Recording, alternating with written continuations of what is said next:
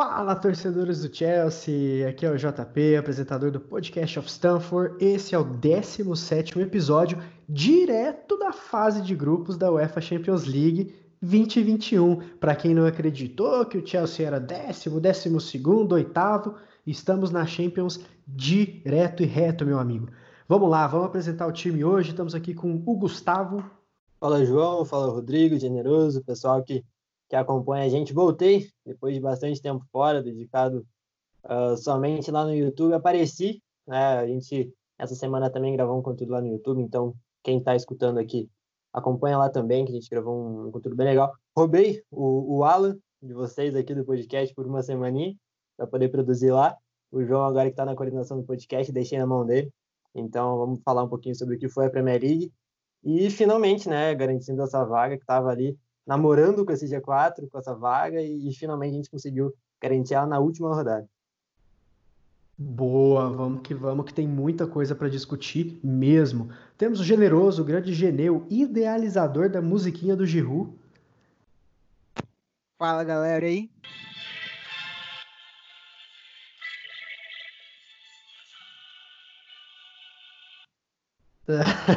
Boa! Essa é a melhor introdução, não precisa nem de palavras, né, Genê? E temos aqui também o Rodrigo. Rodrigão, estamos com a gente junto aqui hoje. Fala, pessoal. Bem-vindos ao nosso podcast. É muito bom poder contribuir com, com o Generoso, com o Araújo, com você, JP. E vamos para mais um, que finalmente Champions. Saiu o peso das nossas costas, né?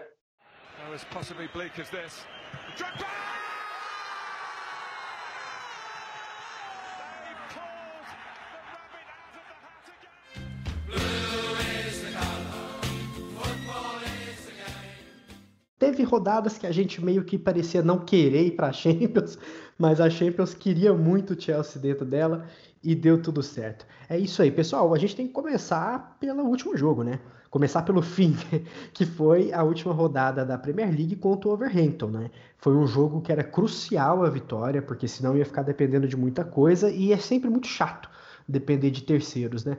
E foi um jogo muito bacana porque a gente viu algumas coisas que dão muita esperança e dão muita, muito orgulho mesmo de ver, por exemplo, o Mason Mount cobrar aquela falta, aquele vídeo dele pequenininho ensinando como bater e conseguir fazer um gol no jogo mais importante da temporada. Foi lindo de ver o Giroud mantendo a forma dele, fazendo um gol que me lembrou muito os gols do Diego Costa, que é na raça, não tem bola perdida. Então eu vou começar com, com o Rodrigo. É o seguinte, cara, o que, que você viu de mais brilhante, o que, que você viu de mais positivo nessa vitória contra o Overhampton e o que, que você acha que significa né, fechar o campeonato, passar a régua com uma vitória contra um adversário muito bom que é o Wolves, né? É, cara, eu acho que foi uma grande vitória, né? Foi uma grande vitória, é, mostrou muita personalidade do time que, por mais que estivesse nervoso, é, estivesse ansioso para abrir logo o placar, para poder fechar o campeonato e classificar a gente para a Champions League, é, se mostrou bastante é, focado, muito correndo bastante. Tava... o que eu mais destaco dessa vitória aí foi a postura. A postura foi sensacional. É, eles conseguiram dar a volta por cima, é, mantiveram o psicológico bem ajustado, né? Porque nessas horas assim um time tão jovem quanto o nosso pode acabar sofrendo e não foi o caso. E não teve tanto, não foi um grande jogo. Não foi um grande jogo, mas tiveram algumas coisas que a gente pode tirar. O Mount muito bem, o Giroud, né, como sempre, é, guardando dele e ajudando o Chelsea pra caramba. A zaga foi bem segura com o Zumar, principalmente. O Aspilicueta sempre muito regular, né, desde que voltou da pandemia. E então é, não teve. O jogo não foi aquele jogaço de bola, mas foi muito cirúrgico. O Chelsea foi muito cirúrgico nos ataques. Boa, boa. E você me falou, você falou uma coisa que me chamou a atenção, vou passar a bola pro, pro Gustavo. É a defesa. Era um jogo que a gente estava preocupando, a gente às vezes até brincava, né? Não, pode começar 1 a 0 com o gol do Raul ali, porque a defesa tá mal. E não, não aconteceu. Inclusive foram muito poucos os sustos, né? O Cabaleiro não foi muito acionado. Você enxerga isso como, Gustavo? Você acha que é porque de fato eles estavam com uma pilha enorme, sabiam que estava em jogo, é, ou foi simplesmente um dia bom que a gente não se acostumou nessa temporada, né? Ter um dia bom com a defesa. A que, que você se. É, como você se analisa, né? Como você analisa essa, essa partida da defesa contra o Overhampton? É inacreditável, né? Na, na última ali, na, na, última partida da, da temporada da, da Premier League, o time resolveu jogar bem como um todo. E, inclusive a defesa, né? Obviamente a gente teve o Rudiger falhando em alguns momentos, mas a gente viu o Zuma fazendo uma partida fantástica. Inclusive é um alento para a próxima temporada. Se tem algum zagueiro no, no, elenco que não pode sair, que não pode ser negociado, esse cara é o Zuma, né? Não é o Rudiger, não é o Christensen, não é o Tomori. Até o Tomori é um cara que poderia tranquilamente ser emprestado para ter experiência, adquirir experiência, adquirir ritmo de jogo e tudo mais. E o Zuma é muito bom jogador, muito bom zagueiro. Mostrou isso após a, aquele começo muito ruim dele, mostrou estar tá seguro, vem evoluindo. E então foi, foi excelente. É aquela coisa, né? A gente entra toda a partida imaginando já que vamos tomar um gol. É, temos que fazer pelo menos dois para a gente poder ganhar. E dessa vez não, e contra um time muito perigoso, né? Quando o Adama entrou, eu me desesperei, falei, meu Deus do céu, o Adama contra o Alonso. É, aconteceu que não fez nada, a defesa realmente estava muito bem, o sistema defensivo estava compacto, todo mundo no, na máxima atenção possível, e deu tudo certo, mas é, é, isso, né? É uma defesa que mesmo assim não é nada confiável e que a gente precisa mudar alguma coisa para essa temporada. Maravilha, é verdade. Quando o Adama tava aquecendo, já é tipo, nossa, imagina esse cara correndo atrás da gente, né? Pelo amor. Mas não rolou, ainda bem. E Genê, para fechar, eu quero que você comenta do Mount e do Giroud, né? Que foram os caras que fizeram os gols. O quão importante esses caras foi, foram na reta final. O Mount, é, eu vi em vários perfis, tanto na Europa quanto aqui no Brasil mesmo, de grandes emissoras, citando o Mount como top 3 de revelação, né, de sub-21 ali na Inglaterra pela temporada que ele fez. Muitos é, diziam que deveria ser emprestado, que não botava muita fé, mas ele mostrou que é sim um baita jogador e todo mundo sabe que ele é um projeto pessoal do Lampard ali que siga sendo mesmo. E o Giroud, que depois da, da quarentena encarnou o Lewandowski ali, mete gol todo jogo. Então, como você enxerga os autores dos gols contra o Wolves e a importância deles não só para esse jogo, né, mas para bater o martelo na nossa classificação para Champions 2020 2021. É, vamos primeiro analisar o Mason. O Mount, a gente já sabe o potencial dele, e só que o nome dele não era muito ligado a gols ou lances assim, não ficava muito na gravação dos gols, nos replays, porque ele era aquele jogador que dava o passe antes da assistência. Aquele jogador que construía a jogada. Só que agora ele está direto e o Lampard achou a melhor posição dele, que não é de meio, não é armador, é ala. E para ver, no gol do Giroud, ele deu assistência. E sofrendo falta ainda. Deu assistência pro Giroud.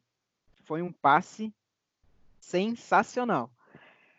Que aí, assim, ele mostrou que realmente pode ser um cobrador de falta top mundial assim, é, fez um gol, mas pode ser trabalhado é, esse objetivo. E já não precisamos do William.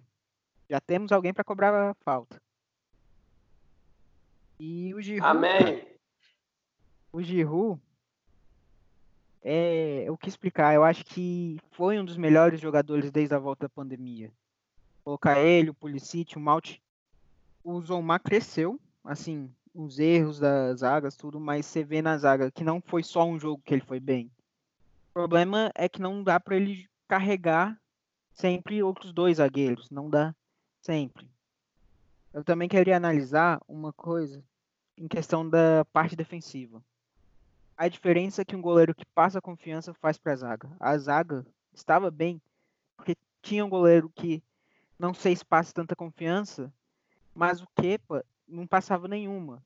Tem a foto que era todos zagueiros olhando para o Kepa no jogo contra o Liverpool, que o Kepa não saiu.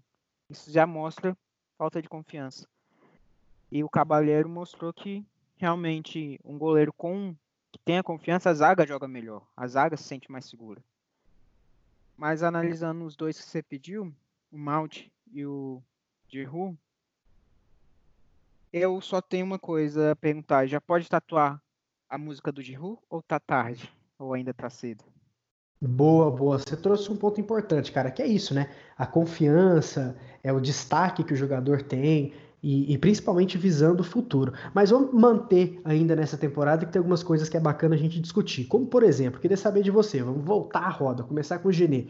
Cara, quais, para você, qual foi o ponto mais alto da season, da temporada? O ponto que você mais vibrou, que você mais sentiu esperança de conseguir o objetivo? Também quero saber o ponto mais baixo, que foi quando você desanimou, achou que o Chelsea ia colocar tudo a perder.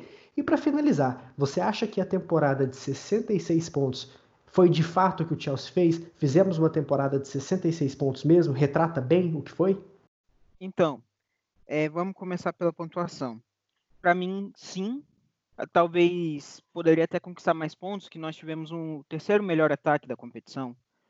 O problema foi na zaga, mas em questão de gols feitos, nós tivemos o terceiro melhor ataque. Não é, não é um, um número irrelevante. Os pontos negativos, eu vou dizer que a defesa, a defesa, assim, eu não esperava tanto, mas alguns jogadores para mim foram abaixo do que eu imaginava. Como a gente já falou do Zoumar, ele para mim começou a temporada muito abaixo. Ele no final teve uma recuperação, mas ele começou a temporada muito abaixo. E os pontos positivos é que confirmaram o que era esperado. Essa garotada joga muita bola. Era o esperado e muitos jogadores se destacando tanto Abraham, Mount, Pulisic, o Gilmore e outros jogadores assim me surpreenderam. Ponto mega positivo. Show. Passar a bola para o Gustavo. Cara, qual foi seu ponto mais alto, mais baixo? E se você acha que os 66 pontos foram o que de fato o Chelsea entregou nessa temporada? Uh, difícil falar, né? Porque a gente teve aquele começo que não condiz com a realidade do time. Né? O Chelsea teve um início de temporada muito bom, inclusive o colocou no G4, mas a gente sabia que não era aquilo. E isso, inclusive, fez o, a, a, torcida cobrar demais no momento que era para ter paciência, que era para entender a, realidade. Mas foi uma temporada muito boa. Eu, inclusive, eu comentei com, com o Alan ali no, no vídeo do, do YouTube. Muita notícia boa, né?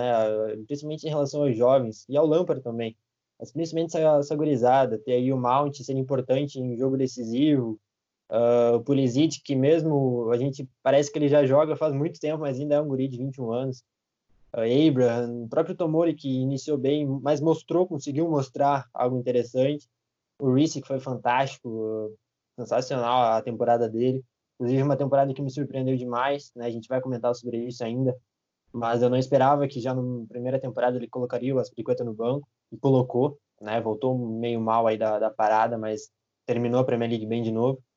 Não tem muita coisa boa. E o ponto negativo é o que todo mundo sabe: a defesa, é o goleiro. É, é, é, aquela coisa de sempre, aquilo que a gente bate na tecla o tempo todo, que se o Chelsea não mudar alguma coisa, não vai ser do lugar. Pode trazer Ziyech, Werner, Havertz, Messi, Pelé, quem for. Se continuar com uma defesa com o sistema defensivo falha e com um goleiro que não cata absolutamente nada, não vai ser do lugar. Rodrigo, você, cara, você concorda? Você, você, também acha que o forte, o ponto alto dessa temporada foi a garotada dando conta do recado? Uma coisa que a gente falou lá nos primeiros podcasts, né, do quão importante seria calejar, né, essa meninada que é o futuro do Chelsea. Ponto mais fraco também, com certeza, eu acho que é unânime, né, que é a defesa. E se você acha também que os 66 pontos foi fiel ao campeonato que o Chelsea fez, comenta aí pra gente. Então, eu acho que foi bem fiel, porque é, a gente entregou um futebol muito interessante por muito tempo, né? O Chelsea não saiu do, do, G4, do top 4 desde outubro. Então, como é que você diz que é uma temporada que não é não, não, não, não foi o que não foi entregue? Então, é, a gente manteve a regularidade é, outros, time, outros times tropeçarem também faz parte do jogo. A gente falou isso no, no podcast passado e, e, é isso, cara. A gente fez um, uma pontuação muito expressiva. Claro que a gente, como torcedor do Chelsea, quer sempre levantar caneco, mas devido às circunstâncias, é, foi, foi bem expressivo, né?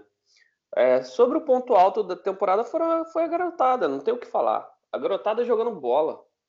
É, eu quero fazer uma cornetagem ao uma corneta ao William de sempre, que é o seguinte: era temporada para ele provar que ele pode ser o, o jogador principal do time, não é? A gente viu muito bem o que ele entregou. Ele entregou nove gols na Premier League, isso é muito baixo. Ele fala que é um meia que cria e é um meia que deu cinco assistências, seis, não lembro, seis, seis assistências. Quase a mesma coisa que o Odói. O Odói com muito menos minutos de jogos entregou cinco. Então, meu amigo, é, se tem gente que é, a, a, acha que o William pode entregar mais alguma coisa ao Chelsea, é, isso daí está muito bem explicado, né? Ele é um jogador experiente, foi tá na, na, história do clube, mas é isso. Ele não vai passar de um coadjuvante. E o ponto baixo é a defesa, né? defesa, goleiro, o pessoal, todo mundo esperava um, um aumento de produção do Kepa que não veio. O Gustavo fez um vídeo sensacional com o Senise sobre isso, né? Falando que o Kepa não evolui e realmente ele evoluiu até.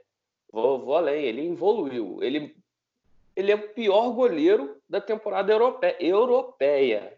europeia. E, e, e eu lembro também do vídeo que o João, você, João e o Gustavo gravaram, que eu não consigo parar de rir de ver aquele vídeo, cara realmente, se, se pegar um goleiro aí no Alphaville, acho que faz mais frente que o Kepa. Não tem jeito. É, é nossa, nossa, nosso sistema defensivo foi mal. Não só por peça. O, o, o Lampard, o Lampard não soube montar um esquema defensivo que é, pelo menos é, maquiasse as falhas, né? E é isso. É, também tem, tem participação do Lampard nessa, nessa. Ele precisa melhorar, ele precisa dar um, é, visualizar um jeito de posicionamento melhor para a zaga. Não só posicionamento, é, mas você nunca vai sair de um jogo é, com clean sheet numa linha de quatro jogadores com Alonso na esquerda, com Rudiger e, e tendo ninguém para proteger esses caras. E o Kepa no gol. Você não vai ter clean sheet assim.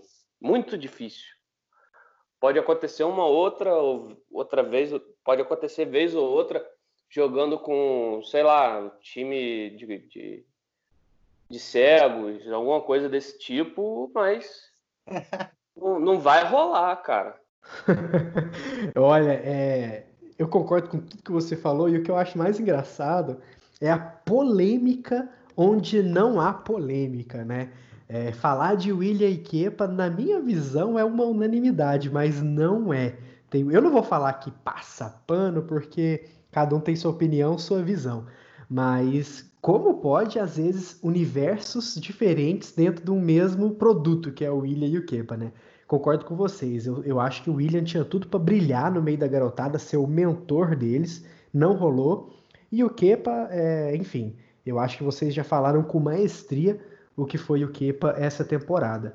Vamos ver, vamos ver. Tenho certeza que temporada que vem a Marina, o Abramovich, o Lampard vão conseguir acertar. Na minha opinião, só para fechar, o ponto mais alto da temporada foi sem dúvida a dobradinha Lampard e garotada. É até nos momentos onde o Lampard não tá bem, erra, dá para ver que erra com paixão, erra tentando acertar, tentando de fato encontrar o time e não simplesmente um treinador que ah, tentei e não deu certo. Ele sente o Chelsea. Ele é um dos maiores jogadores da história do Chelsea. Então isso é um fator muito, muito diferencial. Muitos podem dizer, ah, então se ele errar muito vai passar pano porque é o Lampard. Amigo, sim. eu acho que ele é o cara certo na hora certa para esse momento. E eu prefiro, eu não, disso, eu não... João. Manda exemplo bala, Rodrigo. Disso, exemplo disso foi o jogo contra o Liverpool. Exato. A gente, a gente tomando tomando gol atrás de gol, ele vai lá, mexe o time, bota para frente, vai na com ousadia mesmo. É, quanto tempo a gente não vê isso no Chelsea, né? E vai, o time tenta chegar, chega ao 4 a 3 e no finalzinho toma o gol, fazer o quê, né? Não, exato. E, e claro que existem treinadores melhores, óbvio. O Lampard está só começando. Mas eu não trocaria o Lampard agora por nenhum treinador. É, e para mim, os 66 pontos, é que nem o Rodrigo falou, como você vai dizer que não foi o que foi entregue, né? É, o Chelsea foi constante em ser inconstante, devido a ele fatores que a gente já debateu no nosso blog, nos vídeos e nos podcasts. Mas no final das contas, meu amigo, é o que tá lá que vale e estamos na Champions League. Agora, vem aquela hora que todo mundo ama, né? Um spoilerzinho foi o vídeo que o Gustavo gravou com o Alan sobre os melhores, os piores, a revelação, a decepção. Corre todo mundo pro YouTube, já se inscreve, ativa o sininho, assiste esse conteúdo logo após vocês finalizarem o podcast, se é que vocês já não assistiram. Mas agora vamos fazer um, um exercício rapidinho entre a gente aqui também. Eu quero saber, vou começar pelo Gustavo, que, que tocou o vídeo lá com o Alan. Qual é o seu MVP da temporada e por quê? E o seu perna de pau da temporada e por quê? Uh, acho que quem não concordar comigo que o Kovacic é melhor da temporada precisa me explicar, porque não, acho que não dá para imaginar esse time, depois de tudo que a gente viu na temporada, sem colocar o Kovacic como o principal nome.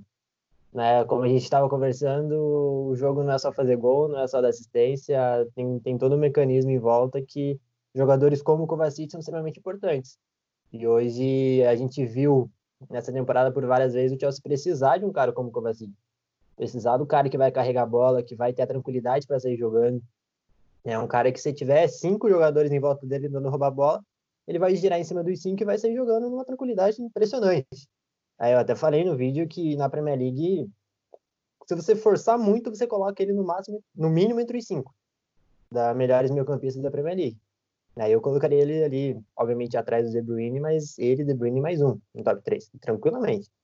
Então, é algo que eu Kovacic sem a menor dúvida. E o pior é o Kepa, né? Também é uma coisa que não dá para fugir. Acho que hoje, aí, melhor jogador a gente até pode, ali, quem gosta muito da base vai falar que talvez seja o Malt, enfim. Pela, pela importância também que ele teve, não só com gols e assistências, né?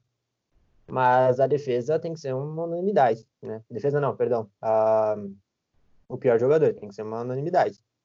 É um cara que, que não cata 60% do que vai no gol, complicado.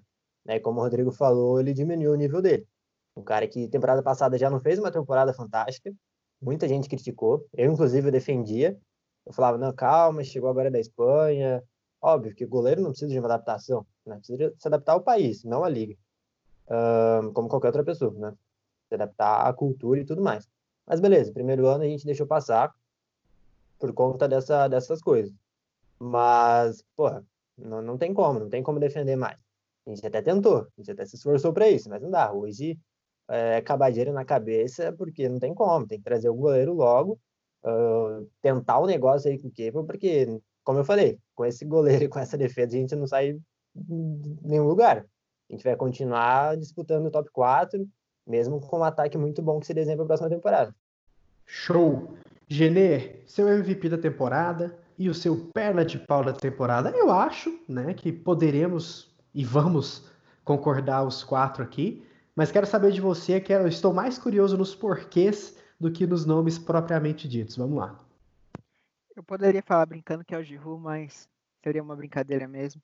Realmente, o Kovacic dominou o meio campo ali. Dominou o meio campo. Eu queria deixar também, assim, o Mount, para mim o Kovacic foi melhor, mas temos que falar do Mount também entre os melhores. Pulisic só não está entre os melhores também porque teve pouco tempo de temporada. Mas o Kovacic é quem dominou o meio campo. E o Gustavo falou, ele passa por cinco, dribla ali cinco. Esconde a bola contra cinco e arranja um passe para deixar um livre. E eu acho que não falar do Kepa como pior seria um crime crime. O Rodrigo até brincou, ah, coloquem um time de cego para ele conseguir. Cara, um goleiro que não pula não ia defender nem contra time de cego. E assim, eu também queria deixar entre os piores o Jorginho, porque ele sofre o mesmo defeito que eu falava do Davi Luiz. Se não tem o esquema apropriado para ele, os defeitos ficam muito evidentes. Muito evidentes questão de marcação, muito erro do Jorginho. Então, o Kepa para mim foi o pior, mas temos que lembrar de Jorginho também. Olha, é, eu sou muito fã do Malte, muito fã do Malte, mas o Kovacic foi muito regular, né? Foi muito mais regular, apesar de sofrer com alguns problemas físicos e tudo mais. O Malte também foi muito bem. E eu fico, eu fico Kovacic, mas uma menção honrosa pro, pro Mount, né? Pulisic também nessa, nessa, reta, nessa reta final de temporada cresceu demais. E, e perna de pau não tem como não ser o Kepa, né? A expectativa que todo mundo tinha sobre ele já na, na, na Supercopa contra o Liverpool já foi, já foi embora. Todo, é, não, tem um, não, não, não tem confiança nele próprio, não tem confiança nem na, na linha de zaga, não, não, tem nada, não tem nada. Fica difícil defender o Kepa, não tem, não tem defesa para o Kepa. E a menção honrosa nesse caso aí vai para o Rudiger e para o Jorginho, né? O Jorginho, que até foi bem temporada passada, mas ele não se achou nessa. Perdeu espaço pra caramba. E mostrou que é um cara que precisa de um esquema, como o Gené falou. Precisa de um esquema voltado para ele, para ele poder fazer saída de bola, para ele poder não, não apoiar na frente, mas ele poder é, dar um certo suporte na, na, na organização de jogo, né? Então, não, não, não gostei do Jorginho essa temporada. Acho que ele vai, vai sair mesmo. Ele, Kepa, é, Rudiger não sai, né? Porque esse aí tem licença para errar, pelo menos durante essa temporada e a próxima, porque não deve, não deve sair do Chelsea. O Christensen, mais uma vez, né? Refugando, não vai, não vai. É mesmo, mesmo é, o, o, o vídeo que o Gustavo e o Senise fizeram pro, pro Kepa, cabe, dire... cabe no Christensen certinho. Ele não evolui também. É, nunca dá o passo à frente, ele faz uma outra partida, você acha que vai, vai engrenar e não, não engrena. Não tem jeito. Para mim são esses aí. O Eu só quero lembrar que... aqui é, da questão do Kepa, que muita gente fala que ele é um goleiro baixinho. Cara, ele é dois centímetros melhor que o Oblak, que é um dos melhores do mundo. Então, a altura não é desculpa. E o Christensen... É, mas ele não falou... tem porte, né, o Gené? Ele não tem não. porte de goleiro. Você olha para ele, se bater um vento, voa. Mas aí é erro dele, porque porte físico se conquista. E questão aí do Christensen, Christensen dá um passo para frente para dar dois para trás. Então, realmente é um jogador que se destaca negativamente nessa temporada. O, o, Rodrigo falou que o, que o Kepa não tem defesa, literalmente, né? Apesar da, da palavra, literalmente. São fatos. Não, não tem. E, e, e só. É, realmente não tem defesa. E só complementando o que o, o, que o Rodrigo falou. É, altura, né? O Stegen é um pouquinho só mais alto que ele, um centímetro. Acho que não é nem isso, é o porte mesmo. A gente olha pro Kepa. Sei lá, cara, parece que ele não é. E outra, eu acho que o Chelsea, tá, uh, o torcedor e ele não tem tá... envergadura, cara. Não tem braço. braço daquele tamanho. Não, o braço dele é longo, ele só não, não consegue se jogar, ele não, não tem envergadura. Ele, não, ele parece que o braço é colado, entendeu? Sabe, aquele João bobo, que você bate assim, ele só vai pro lado um pouquinho, não, não faz mais nada. É isso, é o quê, pô? É. Eu, não, meus e... 1,65m, é, teria mais chance que o Kepa de agarrar. o que eu acho mais engraçado é que eu acho que quando o Courtois saiu, tanto a torcida contra como a comissão técnica, né, todo mundo, os jornalistas que cobrem, eu acho que a gente estava tão viúva de goleiro, tão triste com o que aconteceu com o Courtois, que bancou o check, aí ele foi, forçou, faltou em treino para sair, o vendeu para o Real Madrid a preço de banana. A gente aceitou na boa qualquer goleiro. E outra, o Kepa e os defensores do Kepa nunca poderão falar que houve má vontade. Houve muito boa vontade com o Kepa. Muito boa vontade. Todo mundo estava torcendo muito para ele ser o cara da Espanha, para ele ser o cara do Chelsea. Sete anos de contrato, gente. Como você entrega um contrato de sete anos para alguém que você não leva fé, né? Então ele de fato não entregou. Eu acho que aí não é Lampard, não é Sarri, não é preparador de goleiros, não é o Hilário agora que está treinando goleiro lá, que, que já vi algumas especulações que ele ficou ruim depois que o Hilário começou a integrar a comissão técnica, não acho que é isso. Eu acho que o Kepa simplesmente ele é fraco e ele não tem cabeça. É tipo Morata, igualzinho. Não sabe lidar com crítica, não tem cabeça, se perde no próprio universo. Com isso, Fica óbvio meu troféu perna de pau da temporada que é para o Kepa, mas também concordo muito com o Genê, Jorginho. Eu acho que o Jorginho se tornou essa temporada muito inútil. Ele, o Rodrigo falou uma coisa muito certa, eu acho que foi no jogo contra o United. O Jorginho em campo chama o time para defesa ele dá sempre dois passos para trás para fazer a jogada que ele quer fazer. Então, ele nesse esquema do Lampard, que é totalmente diferente daquilo que o Sarri prega, o sarrismo, né? Ele já é inútil. Não gostei do Jorginho essa temporada. E como MVP, eu acho que em meio a tanta turbulência que foi essa temporada, em meio a tanta inconsistência, o Kovacic foi o mais consistente. E eu gosto porque ele está deixando de ser um jogador que eu critiquei muito na primeira temporada dele no Chelsea, que foi: ah, ele só joga bem se o Jorginho e o Kanté estão bem do lado dele. Negativo, ele está conseguindo agora tomar conta do meio-campo. Fala: não, eu que mando aqui no meio-campo. Kanté, beleza, Jorginho, você, Malte, mas o meio-campo é meu. E se engana muito quem acha que ele só corre e toca pro lado, viu? Tem que rever urgente o conceito de futebol e parar de jogar FIFA, porque futebol é muito além disso. É, só para completar, é, né, João? E que importante para os caras é fazer gol. Agora, como que o cara vai chegar no gol de menos? Com certeza. sobre, sobre, o Jorginho, sobre o, o Jorginho, só, só um ponto. O início de temporada dele foi ok. Eu acho que ele não foi toda essa desgraça, inclusive por isso que eu fiz aquela cara quando o Generoso citou ele. Depois de, umas, de um certo momento da temporada, realmente ele estava muito mal, tanto que perdeu espaço. Mas é aquela coisa, ele não se adaptou ao esquema. É, o esquema do, do Lampard não permite que ele toque na bola 300 vezes por partida, que ele tocava com, com o Sarri. Né? Um esquema mais dinâmico, um esquema mais vertical. O Chelsea pega a bola já em transição, já indo para ataque. É um, esquema que lembra um pouco até o Liverpool do Klopp, a forma de jogar. E o Jorginho não é esse cara. Não, não cabe a, nesse time do Lampard um cara para ficar tocando bola o tempo todo. Nesse time não, não funciona. E por isso que eu também, como o Rodrigo disse, acredito que ele, que ele vai embora na próxima temporada. E só para finalizar meu voto, também gostaria de fazer a missão honrosa por Mason Mount, que é um jogador que alguns podcasts atrás eu citei e banco minha opinião de que ele não vai ser reserva no time. Mesmo com Ziet, com Werner, com Harvard, ele pode começar alguns jogos no banco, mas ele vai ser titularíssimo nesse, nesse time do Lampard, viu? Ele é muito bom e ele tem tudo para ser um dos grandes nomes da Inglaterra nos próximos anos. Ele é um jogador que tem uma coisa que poucos têm hoje em dia, inteligência. Ele é inteligente. Se ele tá mal no jogo, ele sabe como contribuir. E isso é um, uma, um fator que não existe muito hoje em dia. Jogador com QI de futebol alto. Lembra muito o Lampard. Quantas vezes o Lampard jogou mal?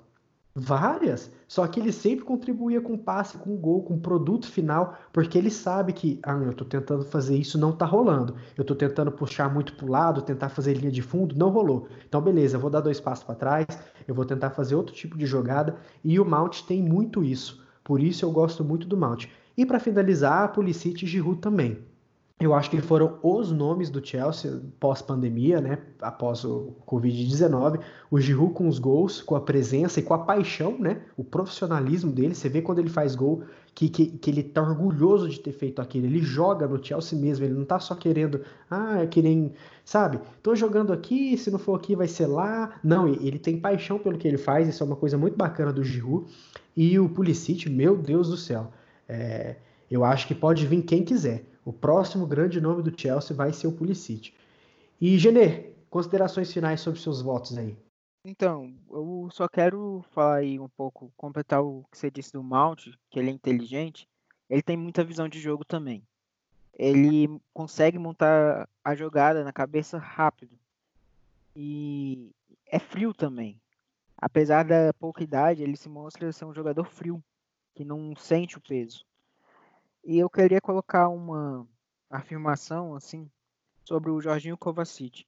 Kovacic temporada passada foi um dos jogadores mais criticados. Eu lembro que quando o Chelsea anunciou a contratação dele, eu fiquei meio precisava, para quê? Não foi tão bem.